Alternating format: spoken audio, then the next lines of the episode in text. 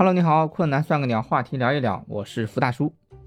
今年的六月二十一日是夏至，按说今年的夏至跟往年的夏至应该一样，可是对我来说啊，今年多了一点点的变化。今年啊，我想做一个夏至的话题，于是啊，我去查了一些资料，发现了一些不一样的知识，就此展开我们今天的话题：夏至已至，奇怪知识。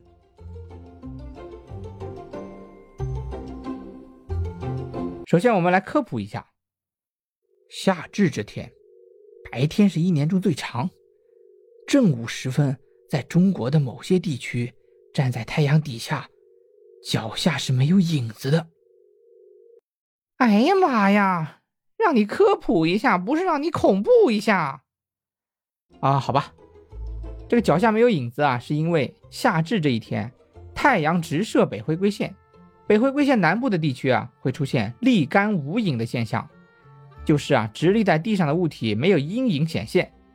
夏至中午时分，就在这个时候，今年的夏至啊，中午时分，我特地去外面试了一下，发现还是有影子的。于是我就想回去反驳一下，告诉我这个知识的那个大哥。后来想想不对呀，我所在的大江苏大无锡，并不在北回归线以南。哦，请各位朋友啊，回去对照一下。你自己所在的区域是不是北回归线以南？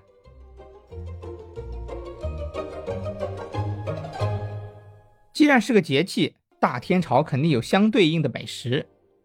我北方老家夏至这天是要吃凉面的，正所谓冬至饺子夏至面。还有一句话说，吃过夏至面，一天短一线。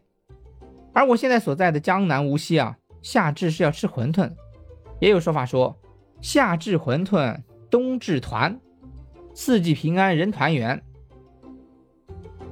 据说啊，在别的地方还有很多很多夏至对应的美食。那么，亲爱的听友，你所在的地方夏至吃什么呢？欢迎你在评论区留言分享。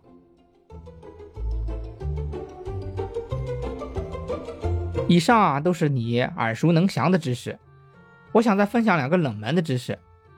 夏至里面有一个相关的成语，你知道吗？杯弓蛇影，这个成语你肯定是知道的，但是可能你不知道的是，杯弓蛇影这个成语啊，是发生在夏至这个节气。据汉朝应少《风俗通》里记载，杜轩夏至日复饮，见酒杯中似有蛇，然不敢不饮，酒后胸腹痛切，多方医治不愈。后得知壁上赤弩照于杯中，饮如蛇，并即愈。这个成语啊，就是源于夏至节气的那一次宴饮。夏至啊，还有夏至搬兵和夏至放假的习俗。搬啊，就是颁奖的颁，搬兵就是赐兵，赏赐的赐。夏至之后啊，天气一天比一天炎热，古代的朝廷会在夏至之后啊，拿出冬天储存好的冰块儿。消夏避暑，有时啊，皇帝还会把冰块赏赐给大臣，但不是每个大臣都有资格得到皇帝赏赐的冰块。据《左传》昭公四年记载，周王啊会赏赐冰块给身边的人，但是啊，食肉之路，冰皆与焉，没有资格吃肉的人也没有资格在夏天获得赏赐的冰块。夏至这一天天气炎热，古代的百官啊就会得到一天的假期。在宋朝的时候，夏至的假期甚至长达三天，官员们就可以回家与亲人团聚畅饮消暑。我感觉跟现在公司里的高温放假、发高温的避暑冰棒、发高温费是一个道理。是不是感觉奇怪的知识又增加了一点点啊？其实夏至只是一个普通的日子，连节日都算不上。年纪大的人会按照习俗吃个凉面，吃个馄饨。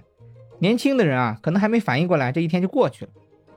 我啊，也会在老家里老人安排下吃点啥啊，意思一下，然后给孩子啰嗦几句北回归线啊、太阳直射啊等等等等。今年啊，通过做话题，我发现了不一样的夏至，还收获了知识，拓展了思路，找到了这个话题。